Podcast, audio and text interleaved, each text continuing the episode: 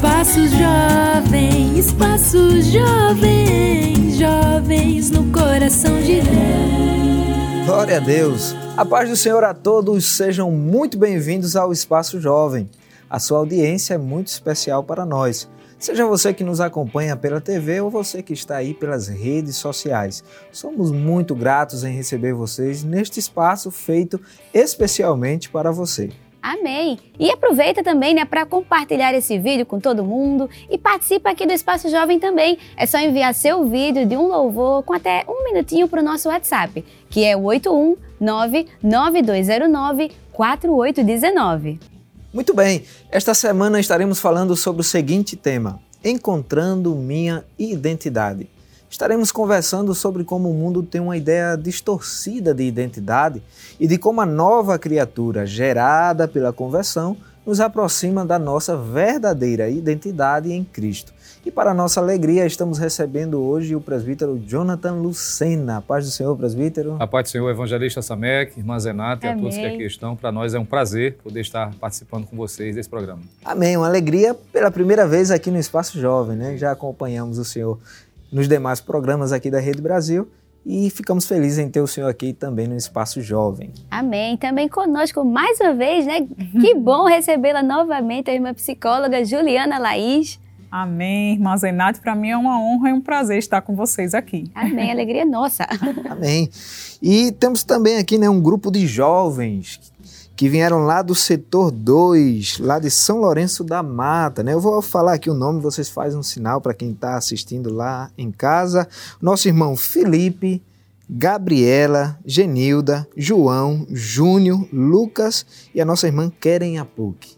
Amém. Que Deus abençoe aí toda a mocidade do setor 2. Queremos também aproveitar e mandar a saudação né, para o pastor Cândido de Freitas, Amém. que já esteve aqui também no Espaço Jovem e estamos orando aí para que ele Amém. volte. Esperamos novamente. Muito bem. E dando início à nossa conversa de hoje, já queremos perguntar aqui ao presbítero Jonathan e também à nossa irmã Juliana. Hoje vamos falar sobre identidade. Mas o que é identidade? O que define quem realmente somos. Amém, pastor. É, a identidade ela pode ser definida como um conjunto de características que vai distinguir quem nós somos, né? E somos individuais. Isso é bem importante frisar. Nós estamos vivendo em uma era de cópia, né? Isso. É, as pessoas estão perdendo essa identidade, essa autenticidade. Ser quem você é parece que está virando cafona, né? Como alguns jovens dizem. Então eles precisam de um referencial, né? As redes sociais têm influenciado muito nesse processo de identidade. Os jovens hoje buscam, né, blogueiros, enfim, outras pessoas para se espelharem, pois estão com certa dificuldade de encontrarem a sua identidade. É, alguns teóricos da psicologia, né, da psicanálise, Freud, ele defendia, por exemplo, que a identidade, a personalidade se formava apenas na infância depois de alguns estudos, surgiram outros teóricos, né, como Eric Erikson, que ele era psicanalista também, e ele começou a perceber que na adolescência era o período que começava a identidade né, e também as crises de identidade, que teremos a oportunidade de falar mais um pouquinho isso sobre isso. Então, é, a, a, infância é um período em que se forma, né, a, a, começa a formação dessa identidade, mas na adolescência existem alguns estudos que defendem isso, que é o período crítico, entre 12 e 18 anos, né? Aí os adolescentes começam a, a se perguntar, né, o que eu sou, quem eu serei no futuro, como será a minha convivência com as pessoas que estão ao meu redor. E aí vem alguns conflitos, né? Vem os conflitos. É uma fase né? bem calma, serena e tranquila. Oh, só que não. só que não. Então começa aí é, esse processo, né? Então eu acho que a identidade ela é formada a partir disso. Então é importante deixar frisado que é, faz parte das suas características individuais e aquilo que vai nos distinguir enquanto pessoa. Isso seria a identidade. Muito bem. Sim, senhor. E eu poderia é, fazer menção, não é? Porque às vezes, quando se trata da questão da identidade, é, pelo menos a gente poderia refletir, evangelista Samek, sobre três situações importantes que principalmente acontecem na, na fase dos jovens, né, da juventude E seria a ideia, por exemplo, o que é que as pessoas querem que eu seja? Eu acho que existe essa questão Sim. da pressão, não é? Cobrança, o que, né? Isso, a cobrança. Então, eu vou ser, o que vai me definir é é exatamente aquilo que as pessoas querem que eu seja. E eu, enquanto pensava a respeito disso, eu me lembrei daquela passagem bíblica, né? Quando Davi se propôs a ir enfrentar o gigante Golias. Sim. Quando ele se coloca diante de, de Saul, não é? Dizendo que está disponível, Saul quer colocar a sua armadura nele, ou seja, é fazendo com que ele naquele momento, vamos dizer assim, assumisse a identidade de Saul. É Isso. quando ele usa a comparação dizendo que nunca tinha utilizado tal coisa e para ele não seria adequado. Ele entende que ele não pode ser aquilo que Saul quer que ele seja naquele momento. Sim. Eu acho que é interessante fazer essa pontuação. Uma outra situação importante é exatamente o que eu quero que eu seja, que eu acho que também é uma dificuldade também. Porque há pessoas que dizem assim, olha, eu não vou ser nada do que as pessoas querem que eu seja. Eu não vou seguir o que é que o meu pai quer que eu seja para mim, ou seja, quer que eu seja, nem minha mãe ou qualquer outra pessoa, ou a mesma liderança da igreja. Mas eu vou ser aquilo que me der na cabeça para ser. Eu acho que também isso é um pouco é perigoso, porque aí a pessoa Tem pode enveredar, né? não é? Por um caminho difícil que nossa irmã Juliana vai nos ajudar nesse sentido aqui, com certeza, e enveredar por um caminho difícil. Mas eu penso que como cristãos que somos, precisamos saber o que é que Deus quer que nós sejamos. Eu acho que a gente precisa entrar por esse caminho, porque a Bíblia vai mostrar Deus se preocupando com a questão da identificação dos seus servos, daqueles que foram criados por Ele. E a gente vê Deus sempre se preocupando com isso, tanto no Antigo como também no Novo Testamento. Por exemplo, me permite dizer, quando é, Pedro chegou diante de Jesus, isso está em João capítulo 1, não é? O próprio Jesus disse para ele o seguinte: olha, você é chamado de Simão, filho de Jonas, mas a partir de agora tu serás Cefas. Veja que Jesus está trazendo a identidade, ou ou seja, aquilo que ele quer que Pedro seja a partir de então. Então, esse encontro, essa, esse encontro com Jesus faz com que realmente a gente encontre a verdadeira identidade. Eu penso que isso é interessante também ser é, feito menção.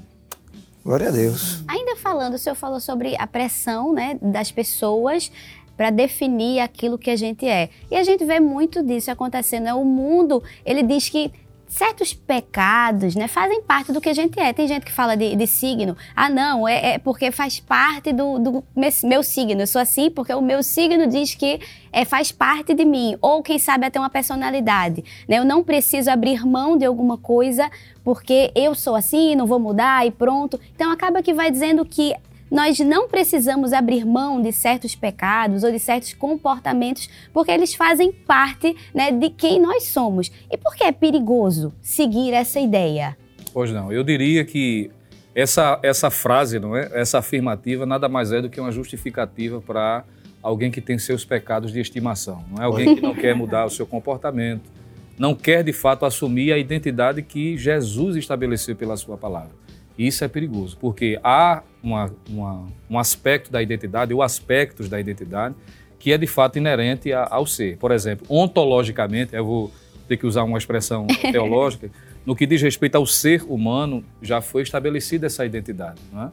Isso, independente se é homem, se é mulher, diante de Deus nós somos a imagem e semelhança. Amém. Agora, nós não podemos permitir de que, uma vez que o pecado veio, fazer com que isso seja justificativa para dizer, não, eu sou assim, desse jeito eu vou ser e nunca vou mudar. Olha. Aqui no Brasil tem essa, essa cultura, né? essa Tem. expressão, eu nasci assim, vou morrer assim. O evangelho vem exatamente... Ninguém me muda. Ninguém me muda, não é? Como se isso, não, eu fui, é algo determinado, é porque o mês que eu nasci e foi estabelecido lá de que eu tenho que assumir essas características. Eu penso, irmã Zenata, evangelista Samek, irmã Juliana, que isso nada mais é uma justificativa para viver fora do padrão de Deus. E a gente vai incorrer, quem age dessa forma, claro, vai incorrer na questão de que vai comprometer-se em relação ao ideal de Deus para a sua vida. Lembremos, não é? De que eu preciso ser exatamente aquilo que Deus quer que seja. E se o que Ele quer que eu seja me exige mudar e rever alguns comportamentos, a gente precisa realmente seguir esse caminho. É E verdade. vale reforçar que na maioria das vezes, ou, ou em toda, né? requer da gente uma mudança, né? Verdade.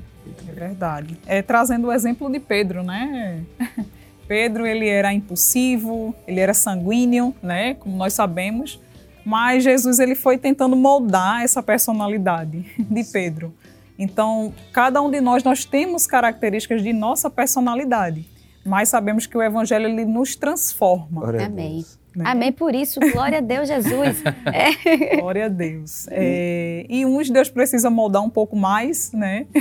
E assim. nós- Processos diferentes, né? Isso, exatamente. Então é interessante, né? Mateus capítulo 26, é, quando Pedro nega Jesus, é interessante que no versículo 73 diz assim: E logo depois, aproximando-se, os que ali estavam disseram a Pedro: Verdadeiramente também tu és deles, pois a tua fala te denuncia né? Então, existem características em nós que denunciam quem nós somos.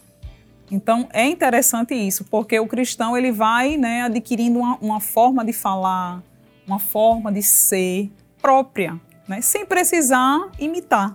Né? Nós imitamos a Cristo, mas nós adquirimos isso. E talvez eh, Pedro não tenha prestado atenção que, a, que ele estava mostrando isso em seu comportamento. Eu costumo dizer que o comportamento fala mais do que a nossa língua, Isso aí é verdade. né? E aí ele começou a ficar nervoso, praguejar e a jurar, dizendo: Não conheço esse homem. Imediatamente o galo cantou. Verdade. Eu, eu, enquanto a senhora falava, eu me lembrei, já que estamos tratando da questão do, do pecado, né, do perigo que pode incorrer, o escritor aos Hebreus, no capítulo 12, o versículo 1, ele traz uma recomendação mostrando, sobretudo, que tem o ideal de Deus a ser percorrido e o embaraço e o pecado podem trazer dificuldades. Ele diz o seguinte: Portanto, nós também, pois que estamos rodeados de uma tão grande nuvem de testemunhas, deixemos todo o embaraço e o pecado que tão de perto nos rodeia e corramos com paciência a carreira que nos está proposta. Então, essa questão de apoiar-se não é, em fragilidade, no pecado, dizer assim, não, eu sou assim desse jeito, isso é simplesmente para tirar a responsabilidade que cada um assume dentro do contexto social. Que se somos cristãos, e somos, precisamos de fato seguir correndo com paciência, deixando todo o embaraço e o pecado, pois isso compromete a nossa identidade diante de Deus. Deixemos, né? Deus. Então já precisa haver uma mudança. Aleluia. E apenas reforçando aí, o bonito do evangelho é que ele não descarta ninguém. Verdade. É verdade. Cada um tem o seu jeito, mas ele está disponível para todos aqueles que o aceitam, a- é, passar né, por essa transformação. Com certeza. E considerando que cada um está aqui, é especialista, pode com certeza falar com mais propriedade, embora as personalidades sejam diferentes, as mais variadas, mas o Evangelho, que é o poder de Deus, Paulo disse, consegue alcançar, e aí onde é que está a beleza, a né? Deus. Aquilo que A toda criatura. a toda criatura, aquilo que alguns às vezes acham impossível. Ora, só é olhar nossa volta, não é? O fato de pessoas hoje que jamais veríamos a possibilidade do ponto de vista humano ser mudado, ser transformado, e de repente a gente vê servindo, dando frutos, louvando a Deus, e a gente olha que realmente percebe-se na prática, né? Que o evangelho é o poder de Deus. Amém. E às vezes quem, com, quem acompanhou a vida, a trajetória daquela pessoa, sabia de alguns traços da sua personalidade, algumas questões quanto ao seu comportamento, características que identificavam alguém que era muito bravo, não é? Desequilibrado, isso não é características isso, né? Que identificam a ident... aquela pessoa é um pouco difícil. Aí de repente vê Ficou a pessoa- mansinho. mansinho. Glória a Deus. Não é verdade? Isso aconteceu com Saulo, não é? Veja É. que mudança transformadora, coisa gloriosa. Então o evangelho também muda, não é, irmã Juliana? Com certeza. É, esses aspectos também, tanto da personalidade e, sobretudo, o caráter. A personalidade passa a ser aperfeiçoada e o caráter transformado, que é o que a palavra diz que o evangelho faz. Glória a Deus. Muito bem. E voltando aqui para o nosso assunto, estávamos falando aí do pecado, identidade. Como o pecado apaga a nossa real identidade? Pois não, evangelista. Eu reiteraria, eh, lembrando, como já falamos, é, que uma vez que Cristo ele estabelece por sua palavra o que é que deve caracterizar, quais, deve- quais devem ser as qualidades pelas quais nós devemos ser identificados, uma vez que a palavra pecado, num significado mais objetivo da palavra, seria errar o alvo, então Sim. quando alguém vive na prática do pecado, consequentemente está errando o ideal de Deus. é? E isso também se aplica à questão da identidade. Podemos usar o texto que já citamos, Hebreus capítulo 12, o versículo 1, reiterando não é? o cuidado que nós devemos ter de nos afastarmos do embaraço e do pecado, porque isso foge do projeto de Deus para as nossas vidas. Então eu diria que uma pessoa que vive na prática reiterada, deliberada, uma coisa é uma fragilidade. Isso pode acontecer, não é? Nós veremos no decorrer da história bíblica personagens que falharam, porque a Bíblia não esconde as fragilidades. Por que não lembrar de Davi, por exemplo? Isso. Alguém que cometeu uma falha, mas não permaneceu, desculpe, no, no erro. Não é? O problema é quando alguém reiteradas vezes vive na prática pecaminosa. Isso faz com que a pessoa perca o alvo não é, do que Deus idealizou para ela. Então, o pecado, sim, é um grande vilão nesse sentido também. Além de nos afastar de Deus, como o próprio Deus deixa claro em Sua palavra, isso faz com que a pessoa cada vez mais se distancie do ideal do Senhor para a sua vida. Então, podemos afirmar sem sombra de dúvidas de que o pecado ele atinge, não é? Desde quando Adão e Eva pecaram e o pecado passou para todos, é uma realidade universal. Todos pecaram, diz a Bíblia. Embora que a imagem e semelhança de Deus não tenha sido desfeita na sua completude, mas manchou, não é? O homem foi atingido pelo pecado. Em Cristo, esse pecado, não é? Ele é vencido. Glória a Deus. O poder do pecado Paulo vai dizer de que antes éramos escravos do pecado porque vivíamos do pecado, mas agora a graça veio e onde abundou o pecado, superabundou a graça. E é inadmissível uma pessoa que foi alcançado por esta graça viva permanentemente no pecado. Então, é confrontar-se com aquilo que Deus estabeleceu. Então, se eu quero viver a identidade que Deus quer para a minha vida, então eu tenho que me afastar. E isso Deus estabeleceu em Sua palavra elementos que nos ajudam nesse sentido que é a santificação, a vida de oração, a leitura da palavra e, sobretudo, a vigilância, porque isso vai me dar condições, portanto, de vencer o poder do pecado. Amém. Amém.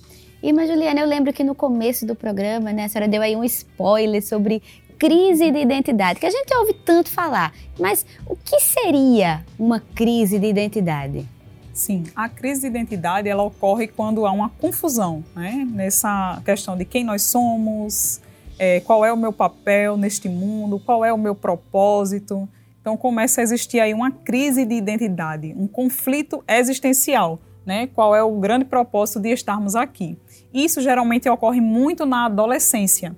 É muito comum nós vermos adolescentes é, com crises de identidade, né? Inclusive é tão interessante que a gente começa a ver manifestações externas no adolescente que está com crise de identidade.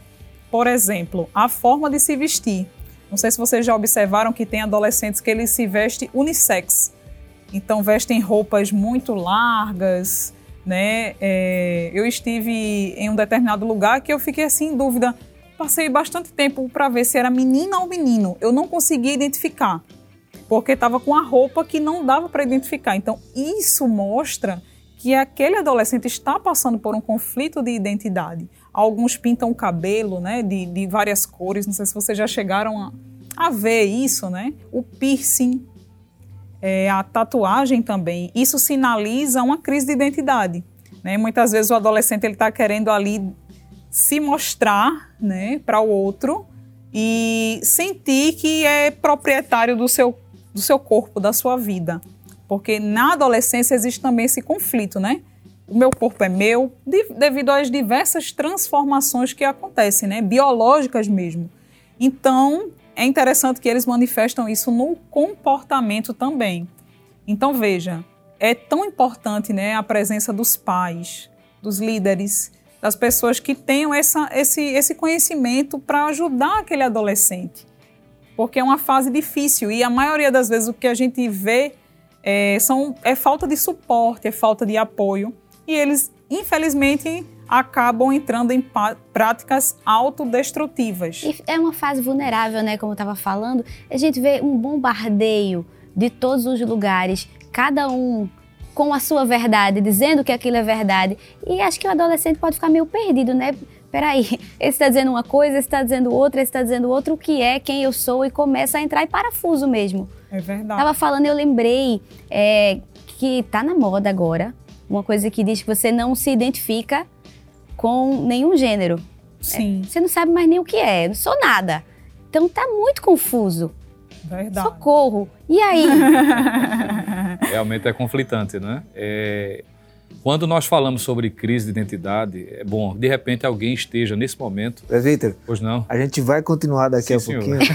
Tá chegando no tempo de ir para o próximo bloco. Pois não. Mas aí quem tá em casa tá curioso para saber, sou guarda Todo aí. mundo vai ficar sem respirar esperando o senhor responder. Ei. Muito bem. Nós vamos a um rápido intervalo, não saia daí, compartilhe com seus amigos Amém. e familiares o nosso programa para que muitas vidas né, possam ser edificadas com a conversa que estamos tendo aqui. Amém. E você sabia que você também pode encontrar o Espaço Jovem em formato de podcast? É verdade, agora você pode ouvir aí, ó, no seu celular, a caminho de qualquer lugar onde você esteja. É só você assinar o RBC Oficial nas melhores plataformas digitais, como o Google Podcasts e o Spotify. Então fica aí que daqui a pouco a gente volta com o Espaço Jovem com a resposta do presbítero. Fica aí, o intervalo é rápido. Espaço jovem, espaço jovem, jovens no coração de Deus.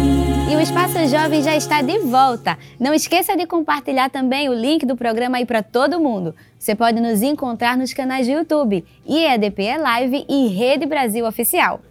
Amém. E voltando para o Vitor Jonathan, o raciocínio né, do bloco anterior, não, deixei, não deixamos aí o seu terminar por causa do tempo, fica à vontade. Pois não, evangelista. É como estava sendo tratado a respeito da realidade, não é? Da- das crises de identidade, o que é muito comum. A nossa irmã Juliana estava mencionando que é muito comum isso acontecer nessa fase de adolescência, algo característico, e geralmente se dá por uma frustração, por algo, de repente, uma conquista não alcançada. E quando nós olhamos para a Bíblia, é? a gente precisa considerar de que, de fato, é, como já falamos, que da mesma forma como pessoas na Bíblia é demonstrada errando, falhando, também podemos dizer, sem querer forçar o texto, irmã Juliana me permita fazer essa observação, existem personagens que poderíamos caracterizar como alguém que também enfrentou crise de identidade.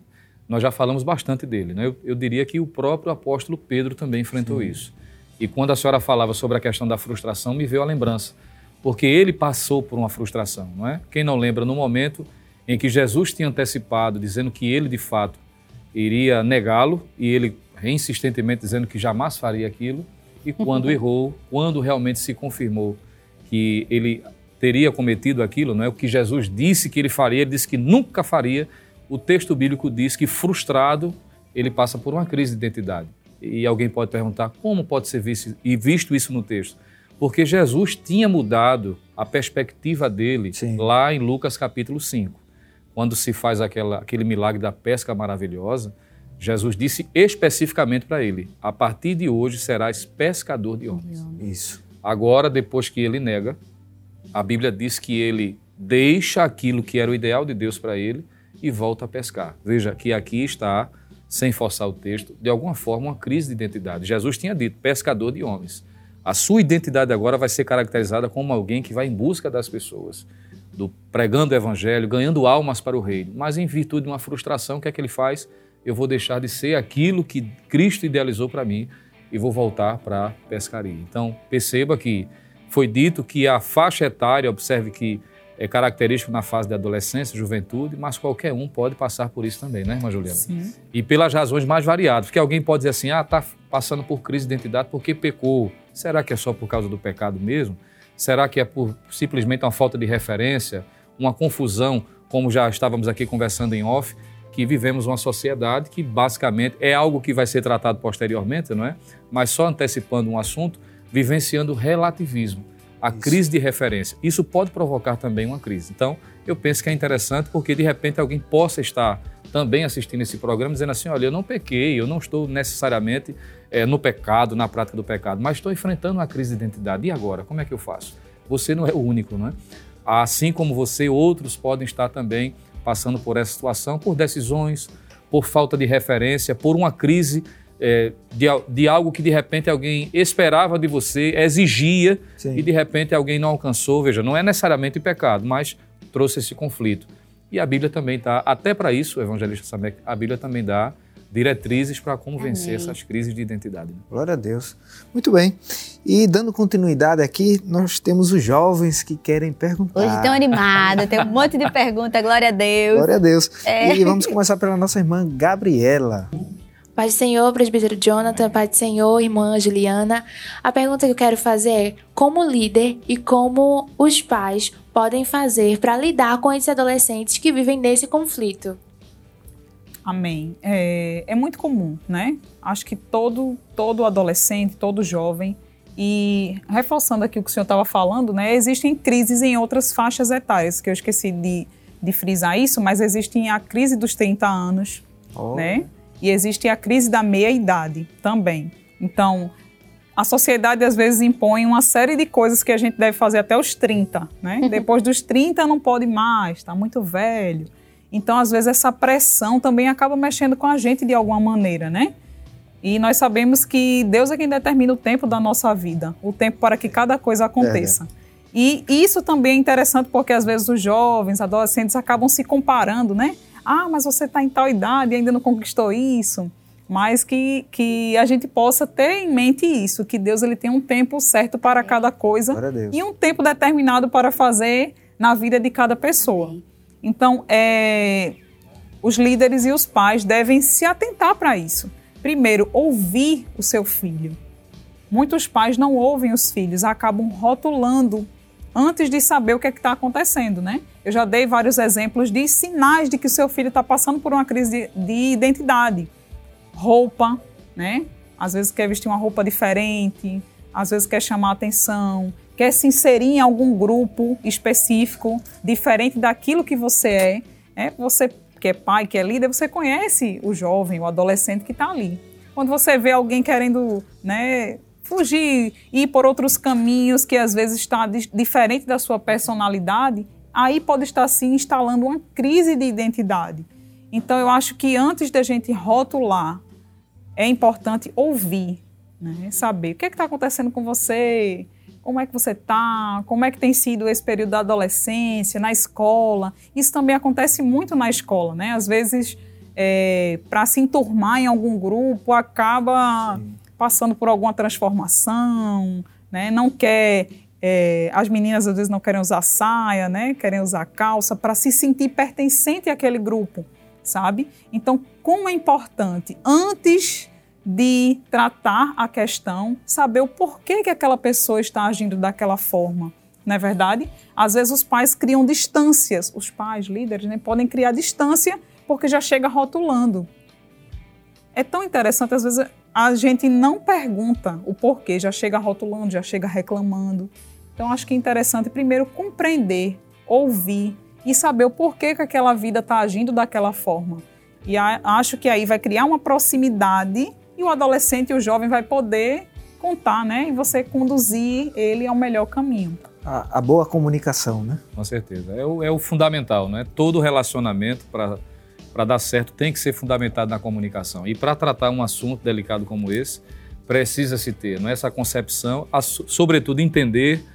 E aqui já vai uma dica, né? Compartilhar o programa Espaço Jovem, Também. né? para que possam outros também ser ah, contemplados com essas informações. E é interessante Amém. considerar isso para que se resolva o problema na causa, não, é? não necessariamente só na consequência. Porque às vezes se, se gasta uma energia muito forte em relação às consequências e esquece da causa. E aí é algo fundamental também considerar isso. Ô, irmã Juliana, é, presbítero, é, a irmã Gabriela estava falando é, como identificar, né? Como é que os pais, os líderes poder- poderiam identificar. Mas e se a pessoa que está passando por essa crise de, de identidade sou eu? Né? O que é que eu faço? O que é que a Bíblia? A Bíblia dá alguma orientação? O que é que eu posso fazer para me encontrar, para sair dessa posição? Muito bem. Eu diria, eh, vou usar novamente o exemplo de Pedro, né? Pedro vai ser bem citado hoje aqui. Porque uma vez que ele enfrenta algo semelhante, que a gente pode caracterizar como crise de identidade, ele também vai experimentar o processo de restauração, de superação. Porque o texto bíblico vai dizer o seguinte: que quando ele retoma, tem uma crise de identidade, ele foge do projeto ideal de Cristo para ele e volta a pescar, é se- simultaneamente, quando Cristo aparece ressuscitado, já manda uma mensagem para ele, né? Dizendo para os discípulos e a Pedro que Jesus encontraria ele na Galileia. Por certo, observe, aqui quem passa por uma crise de identidade deve lembrar, sobretudo, que há um interesse de Jesus em restaurar. Pode contar com a graça de Deus. Glória a Deus. Porque, por certo, imaginemos, né? Pedro fracassou, vivendo um momento de fragilidade, retoma a vida velha, vamos assim dizer, e de repente alguém chega a informação para ele e diz assim: Olha, Jesus disse o teu nome e está dizendo que está vindo ao teu encontro na Galileia, ele quer ter um em particular contigo. Essa menção honrosa né, que Jesus faz, distinguindo, separando. Veja que ele faz, o, diz aos discípulos e a Pedro. Por certo, Pedro já não se sentia discípulo. Isso. E exatamente dentro dessa realidade, Jesus demonstra o interesse. Então, quem está passando por uma crise de identidade precisa entender que há alguém, além dele, Deus. interessado na sua restauração, Amém. na sua renovação, e o nome dele é Jesus, não é? Amém. Jesus é especialista em fazer isso, não é? Talvez Pedro se sentido indigno, mas agora ele conta ao- com a graça de Deus restauradora. Eu penso que é um fator importantíssimo para quem está enfrentando esta crise entender. Há alguém preocupado com você, Amém. interessado Glória em você. E é importante destacar isso sem sombra de dúvida. Eu diria que também contar com o amor incondicional de Cristo, porque quando Jesus chega à praia, Pedro está em alto mar e Jesus, ao se dirigir tanto para Pedro como os demais, que Pedro era líder, não é? E ele não foi só, influenciou outros a voltarem a pescar também. Isso. E quando lemos João capítulo 21, versículo 5, Jesus se dirige a eles da seguinte forma: Disse-lhes, pois, Jesus: Filhos, tendes alguma coisa de comer? Ora, para aqueles que estão passando por uma crise de identidade, ser chamado de uma forma carinhosa dessa, né? Filhos, observe como Jesus trata, não é? Então a gente pode contar com a graça de Deus, Amém. indo em busca daquele que está passando por isso e ouvir a voz meiga do, do Senhor Jesus, dizendo: Você é filho, ó, está restaurando a identidade, Amém. está mostrando quem de fato ele é. Pedro, você errou, você está passando por essa dificuldade, mas não deixou de ser filho. Filhos. Aleluia. É importante lembrar isso também. E contar com a restauração plena, porque Cristo restaura a filiação, não é? Cristo restaura a emoção de Pedro, Glória a porque Deus. Jesus cria todo um cenário que Pedro reporta-se aonde tudo começou. Porque quando Jesus disse assim, joguem para o lado direito do barco.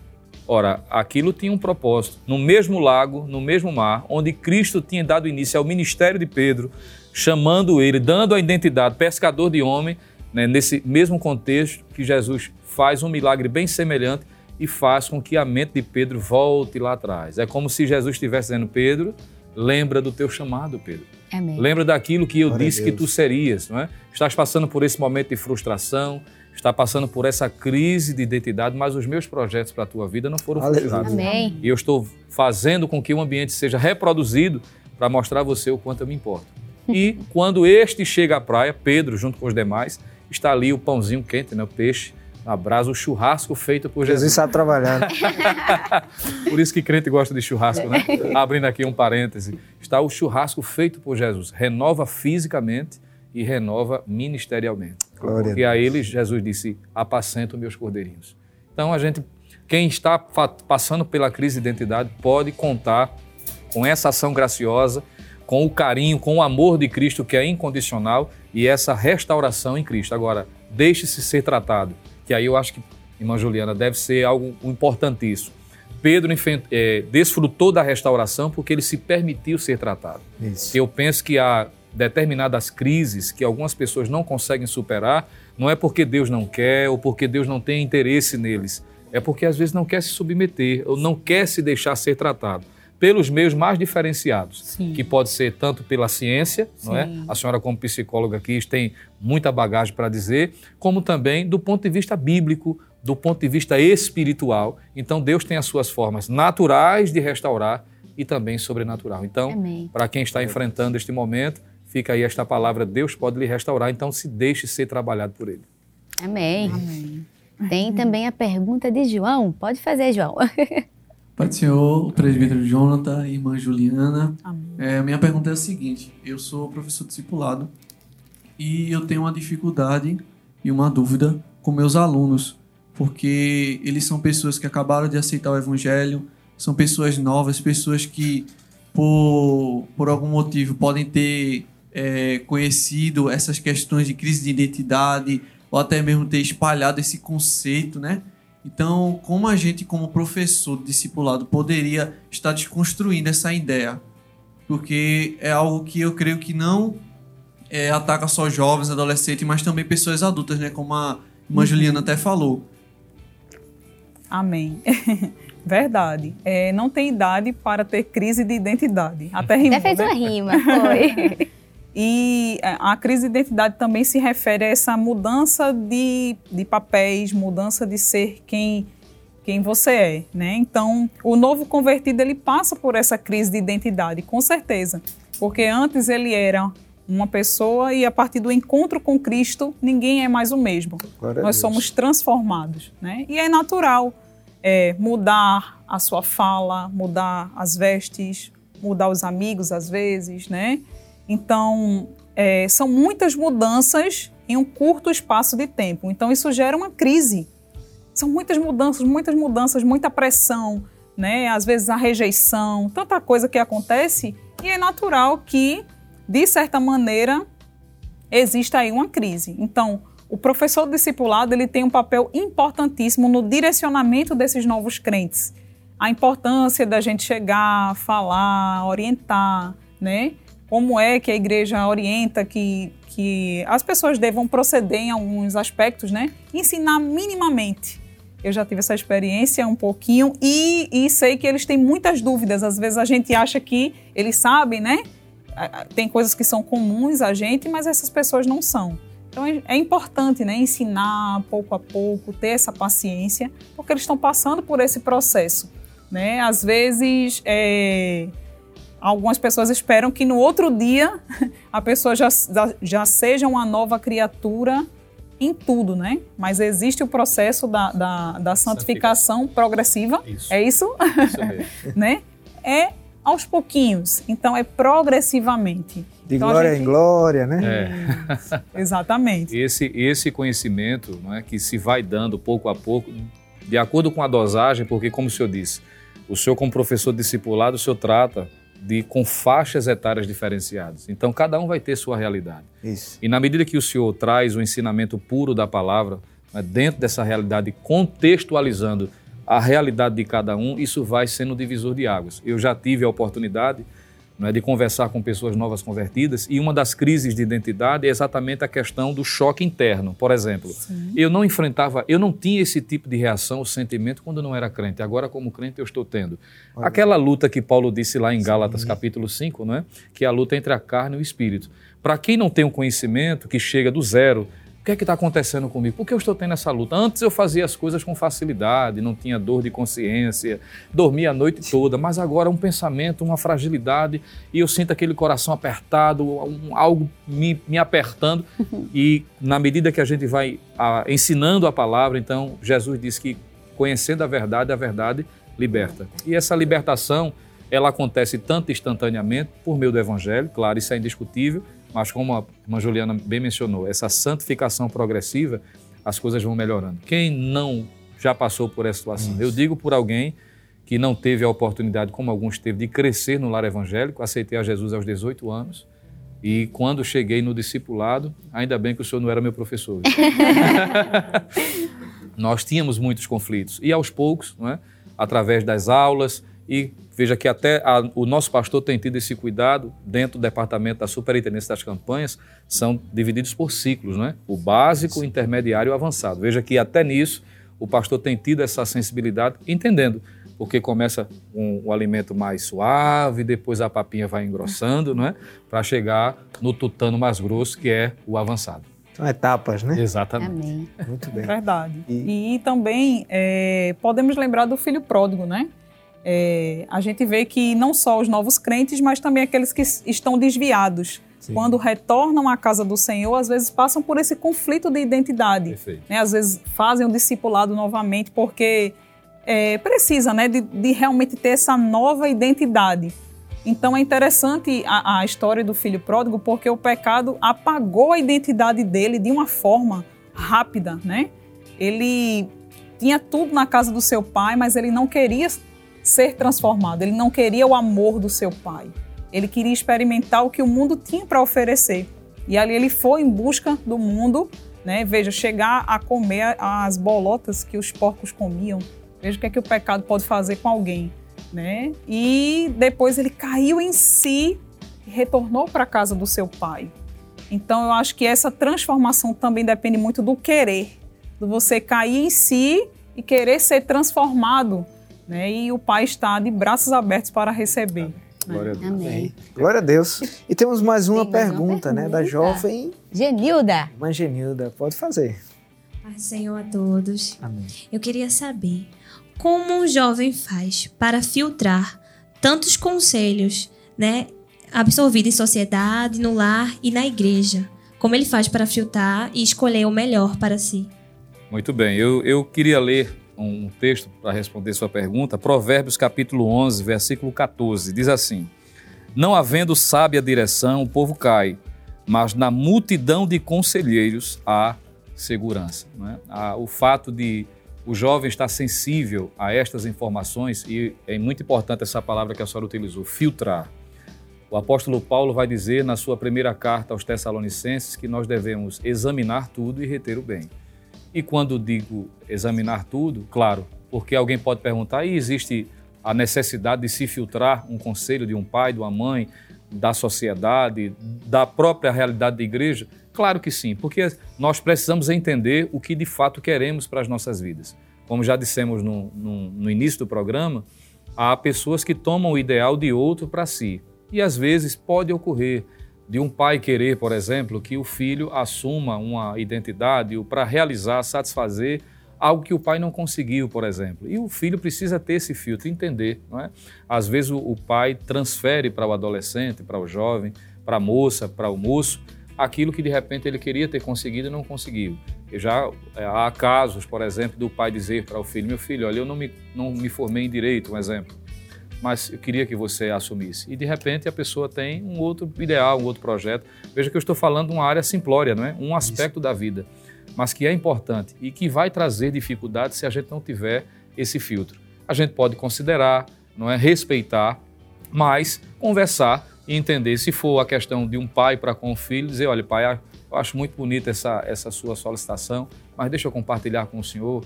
Eu acho que meu ideal seria esse, eu sinto vocação para isso. E conserto, como o pai sempre quer o bem para os seus filhos, ele vai conseguir entender. E no que diz respeito à igreja, né, irmã Juliana? A igreja sempre vai orientar para o bem do jovem, do adolescente, e o adolescente precisa entender isso. isso. A dificuldade é quando se pensa que a igreja está orientando é, simplesmente porque quer a, a fina força, como diz aqui no Nordeste, não é? Que a pessoa assuma aquela identidade porque a igreja não, porque o papel da igreja é formar a luz da Bíblia, não é? É trazer esse conhecimento, essa informação. A Bíblia, a igreja, digo, como agência de Deus na terra, tem esse viés, ensinar a palavra. E a palavra tem as suas exigências. Então, o jovem, o adolescente, precisa ter essa consciência. Ah, mas é a igreja que quer que eu seja assim. Não, não é bem a igreja. A igreja está reproduzindo aquilo que Cristo estabeleceu para ela como a agência de Deus na terra. Então, eu penso que essas dicas, não é, essa percepção, essa sensibilidade ajudará não é, ao jovem adolescente a fazer o filtro com relação a essa enxurrada né, de informações, como a Bíblia diz. Os conselhos são bons, na multidão dos conselhos vem a segurança.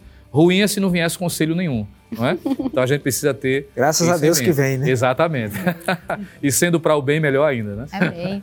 E a gente vai para o intervalo bem rapidinho. Mas ainda tem mais conversa, tem mais louvor, então você não sai daí, que daqui a pouco a gente volta com mais Espaço Jovem. Espaço Jovem, Espaço Jovem, jovens no coração de Deus. Amém! O Espaço Jovem já está de volta. Não esqueça de compartilhar o nosso programa. Né? Você também pode nos encontrar nos canais de YouTube, no IEDP Live e no Rede Brasil Oficial. Não esquece também de compartilhar aí no seu WhatsApp com os amigos da escola, da faculdade, no grupo da família. Aproveita e manda para todo mundo. Isso aí. Hoje estamos conversando sobre o tema Encontrando Minha Identidade. Hoje estamos com o presbítero Jonathan Lucena e também a psicóloga, a nossa irmã Juliana Laís. Isso, a gente já tem uma pergunta bem interessante né, falando de Jacó, que ele achava que ele tinha que imitar, que ser igual ao seu irmão mais velho para receber a bênção. Isso a gente viu que terminou gerando um, um conflito familiar terrível que perdurou por muito tempo. Então, a gente pode entender que esse desejo de, de imitar as pessoas, de ser igual a fulano, a cicrano, é, pode dar muito errado, ele pode acarretar para a gente né, provas e dificuldades. E aí? É um olhou para o outro, os dois podem responder. Eu vou tentar é, falar biblicamente, não é? é? O Jacó enfrentou, sem sombra de dúvidas, é, dificuldades sem precedentes, né?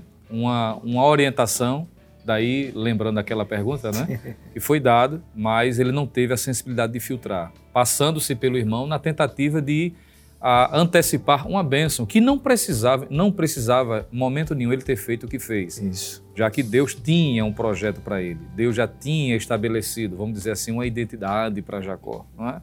Era algo que Deus já tinha idealizado, um projeto específico. Mas ele burlou por conta de uma orientação indevida, não teve o filtro. E isso trouxe, de fato, alguns problemas. E essa sua fala, irmã Zenate, no que diz respeito a problemas familiares, eu acho que é de muita importância a gente é, dedicar um tempinho com relação a isso, porque o ato de Jacó em tomar uma identidade que não era sua trouxe de imediato problemas dentro do convívio familiar.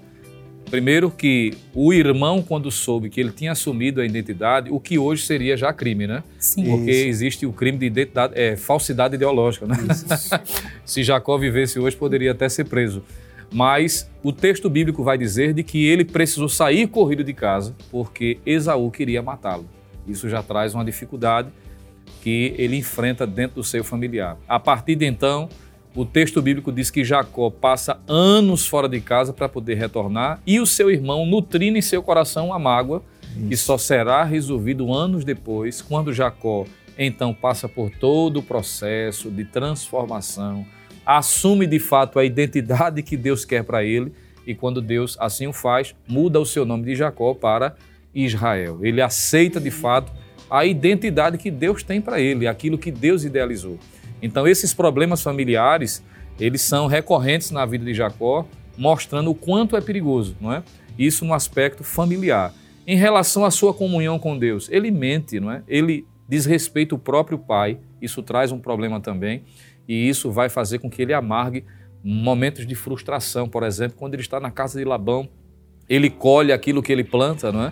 Mostrando as consequências de decisões. Então, respondendo a sua pergunta, irmã Zenato, biblicamente falando, alguém que assume a identidade que não é sua, principalmente com esse propósito, não é, de vaidade, de viver uma vida que não é a sua, que é algo muito comum, né, irmã Juliana? Hoje, E com rede infelizmente, social, ou ah, se é. sobretudo em redes sociais.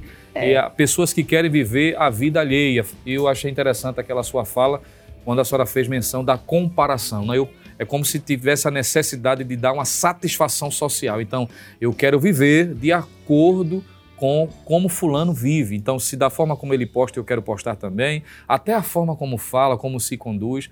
Uma coisa é haver admiração. A bem da verdade, nós temos as nossas predileções, não é? Sim. Aqueles, aqueles que a gente gosta de ouvir com mais facilidade, seja no, ao cantar, ao pregar, ao porte físico, a forma como se conduz. Eu penso que não há nada de errado nisso. Mas quando eu quero assumir uma identidade que não é a minha, eu penso que isso aí é muito difícil e partindo do exemplo de Jacó, isso traz consequências para a comunhão em relação a Deus, para a convivência familiar e, sobretudo, faz com que a pessoa amargue consequências. Quando essas consequências são, são remediáveis, é bom, mas tem algumas delas que são irremediáveis e a pessoa vai ter que viver é, para sempre, né? enquanto estiver aqui na Terra experimentando essa situação desagradável. É Amém. verdade. Aproveitando aí o gancho, irmã Juliana, né, dessa pergunta, é, copiar e e fingir ser outra pessoa, quais são as consequências psicológicas que a pessoa pode ter por causa disso? Sim, com certeza. É muito perigoso, né? E a gente precisa ter cuidado porque isso pode ser gerado um transtorno que é chamado transtorno dissociativo de identidade. É um transtorno de personalidade em que a, pessoa tem várias, múltiplas personalidades. Então isso às vezes é gerado, né, por causa de um estresse muito grande, traumas psicológicos. Isso pode acarretar na vida de alguém. Então veja como é perigoso, né? E é, traz muito sofrimento. E na psicologia a gente não fala em cura, né? Então é, é alguém que vai ter que carregar isso por um bom tempo. É crônico, né? Ou por um bom tempo ou até o fim da vida. Então é, essa pessoa ela fica com falhas na memória. E aí essa pessoa uma hora assume uma, uma, uma identidade, daqui a pouco troca de identidade. Então tem várias identidades em uma só pessoa. E essa pessoa precisa ter um, um tratamento psiquiátrico e psicológico também. Então é muito sério, muito sério. Pode até causar a incapacidade dessa pessoa de trabalhar, de ter relações sociais, porque ela não sabe quem é. Uma hora é uma coisa, outra hora é outra. A gente vê aí inúmeros personagens né, na mídia que é, têm esse tipo de transtorno. Eles não conseguem assumir uma identidade. Às vezes passam por inúmeros processos é, estéticos, cirurgias plásticas, né, entre tantas outras coisas, porque é um conflito. Se você sabe quem você é, você vai passar pelo, pelo processo de aceitação. Quando você está em crise, você vai querer modificar isso o tempo todo. E a aparência é o primeiro sinal, né? Sem contar da briga interna, do conflito interno que muitas vezes a pessoa não está vendo. Então, veja como é muito sério você querer copiar, você querer fingir ser outra pessoa, porque isso pode até gerar um transtorno psicológico. Né? Então, é muito interessante, o presbítero estava falando aqui, é, assumir a identidade que Cristo nos chamou para ser. Né? Isso é muito interessante, porque às vezes a gente quer tomar o lugar de outra pessoa e acaba se atrapalhando. Sim. No final das contas, ele acabou se atrapalhando e não usufruiu do benefício que ele queria. Isso. Então, eu acredito que quando a gente entende quem Deus nos chamou para ser, a gente não vai querer ser ninguém além de nós mesmos. E Deus é tão perfeito, né? Ele nos fez diferentes, cada um com suas singularidades, sabendo já o propósito que ele tinha, a função que ele gostaria que nós desempenhássemos na nossa vida. Isso é tão maravilhoso se a gente olha para o corpo, que é até uma, uma ilustração que a Bíblia fala, né? Cada membro tem uma função e nenhum é menos importante que o outro porque se comporta de forma diferente. Pelo contrário, todos são extremamente necessários. E quando falta um, a gente já sente aquela falta. E você estava falando que é, a gente tem, é normal que nós tenhamos nossas predileções. Às vezes a gente gosta de ouvir. É, ou tem mais facilidade de ouvir determinada pessoa, mas a gente vê que não tem nenhum problema nisso. Até Pedro e Paulo, né, eles tinham a mesma função, mas cada um foi determinado por Deus para falar um público específico, porque determinada grupo de pessoas ouviria Paulo, Pedro não. Então, até pessoas com funções iguais ou parecidas, mas elas foram feitas e designadas por Deus para um propósito diferente, para pessoas diferentes. Isso é tão maravilhoso, né? Deus é um, um, design perfeito, assim, não erra.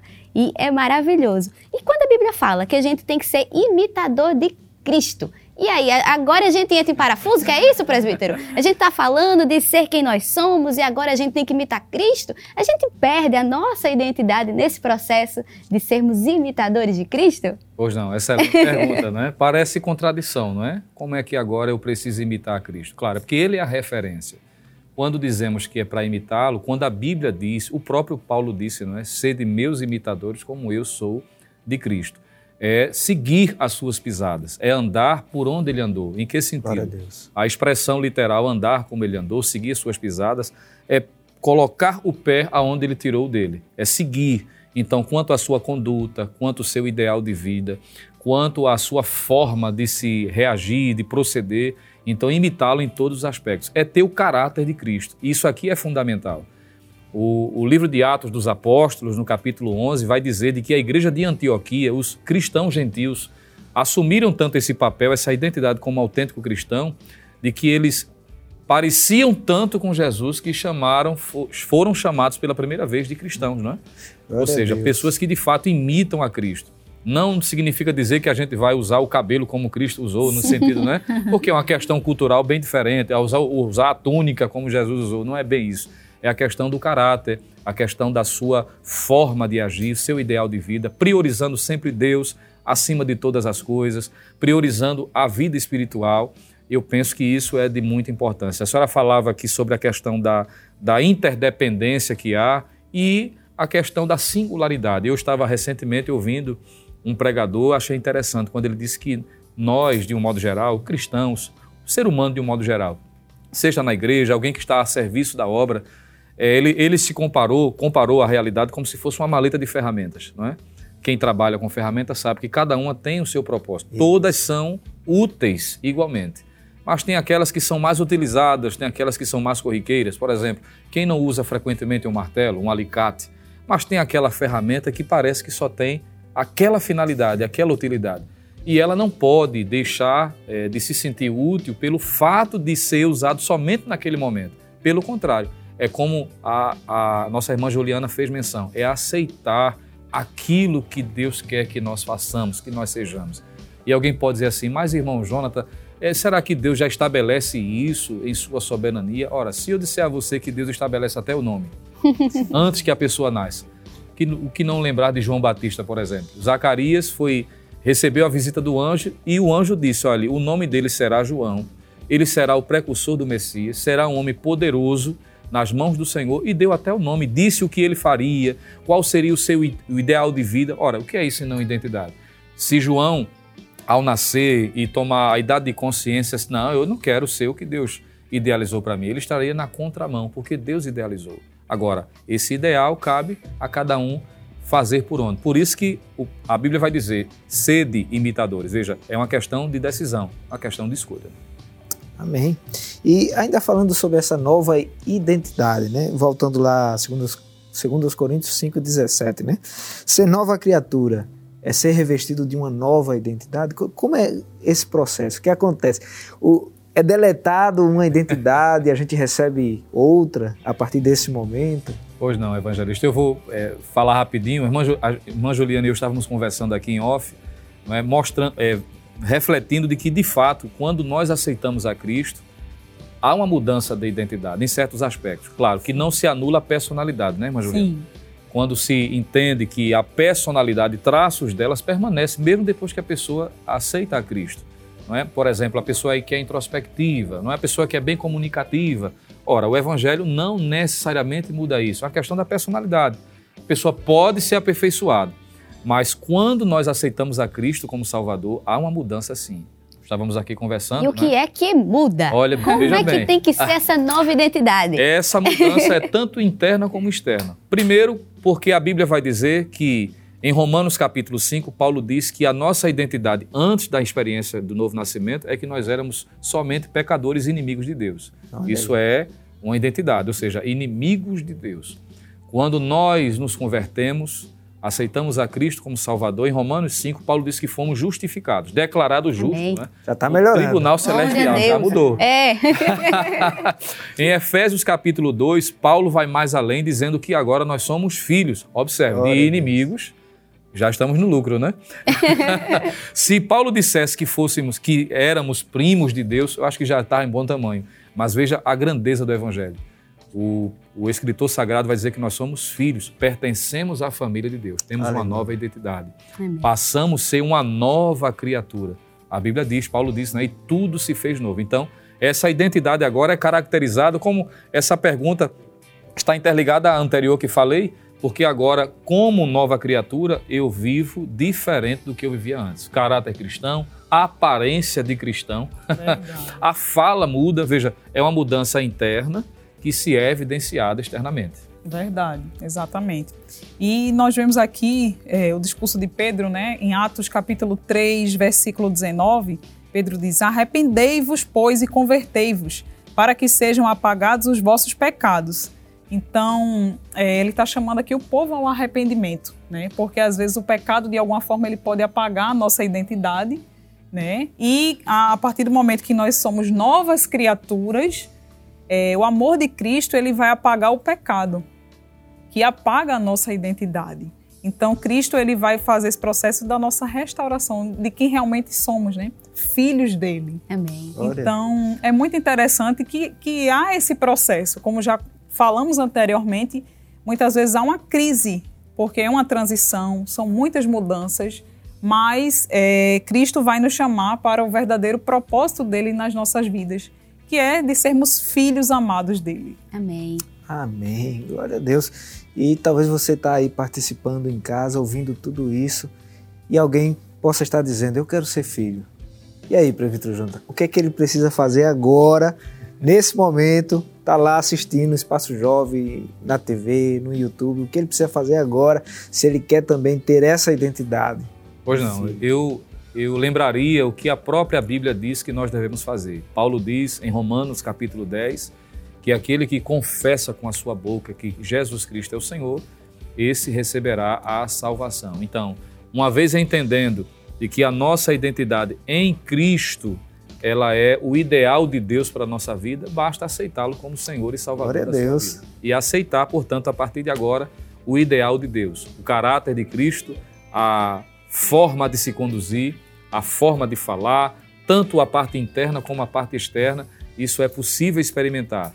Ainda que alguém diga que não, não é? As pressões, os conceitos que estão à sua volta, mas se de fato é o desejo do seu coração entregar a sua vida a Jesus, o novo nascimento, ele pode ser experimentado. E a palavra de Deus, ela gera essa nova natureza, fazendo com que você agora seja um crente salvo em Jesus Cristo. Amém. Então aceite Jesus, né, como seu único e suficiente Salvador. Vivemos em um mundo que quer fazer de coisas passageiras a nossa identidade, sentimentos, carreira profissional, classe social, posicionamento político ou número de seguidores né, das redes sociais, mas nenhuma dessas coisas deve ter a palavra final sobre quem nós somos. Amém. A palavra de Deus diz em 2 Coríntios 5,17 que se alguém está em Cristo, nova criatura é. As coisas velhas já passaram e eis que tudo se fez novo. Isso significa que quando nos entregamos a Cristo, somos dotados de uma nova identidade. E essa identidade está revestida de características bem especiais. Isso aí. Quem vivia se sentindo culpado por causa do pecado, Amém. recebe o perdão e uma nova história. Quem achava que viver era ganhar dinheiro, entende que há uma riqueza celestial que dinheiro nenhum pode comprar. Quem pensava que era superior ou inferior, por causa de suas capacidades, passa a compreender que Deus nos aceita mesmo sem merecermos e que é Ele quem reveste a cada um de seus filhos com dons e talentos. Não procuremos basear quem somos em um jogo de meras aparências, como o mundo faz. Né? Os espelhos que o mundo oferece, eles estão todos distorcidos. Então nós olhemos para a palavra de Deus, que é o espelho fiel, que revela o íntimo e oculto de nosso ser. Deus conhece quem realmente somos, pois muito antes de você e eu nascermos, Ele já nos conhecia. Portanto, que possamos louvar como salmista, no Salmo 139, verso 14, diz: Eu te louvarei porque de um modo assombroso e tão maravilhoso fui feito. Maravilhosas são as tuas obras e a minha alma o sabe muito bem. Glória a Deus. Infelizmente, o tempo né, é, está chegando ao final, estamos terminando aqui mais um Espaço Jovem, queremos agradecer a Deus, primeiramente, pelo cuidado com a mocidade da igreja, através do nosso amado pastor presidente, pastor Ailton, que tem investido né, de todas as formas possíveis para ajudar a mocidade, jovens e adolescentes a se aproximar mais de Deus. E queremos agradecer ao nosso pastor pela oportunidade de ter Amém. o Senhor aqui e a irmã Juliana escalados hoje para estar Amém. abençoando o espaço. E já tem que ser, já precisam ser escalados mais uma vez, porque ficou faltando Isso. pergunta. Os meninos cantaram um pouco, tem que fazer parte 2, porque não deu. Hoje o tempo foi curto. Então, estamos muito agradecidos a Deus. Fique à vontade, Prefeito Jonathan, depois a irmã Juliana, para estar deixando também suas considerações. Amém, evangelista. Nós que agradecemos, agradecemos a Deus pela honra de servi-lo, ao pastor da igreja, pela confiança de poder estar aqui cooperando com vocês, estar aqui entre família, entre amigos, agradecer a produção da Rede Brasil e dizer que é um prazer, não é? acompanhava sempre, acompanho sempre esse programa e hoje estou tendo a oportunidade de estar aqui. Estou me sentindo até mais jovem. Viu? Olha. Deus abençoe e agradeço por essa oportunidade tão feliz. Amém. Amém.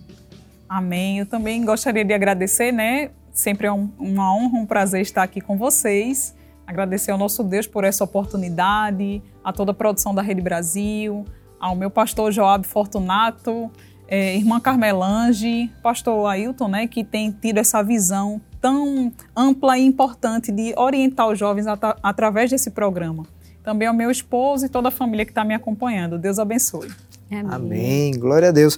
Queremos agradecer também a presença dos jovens, né, aqui do setor 2, São Lourenço da Mata.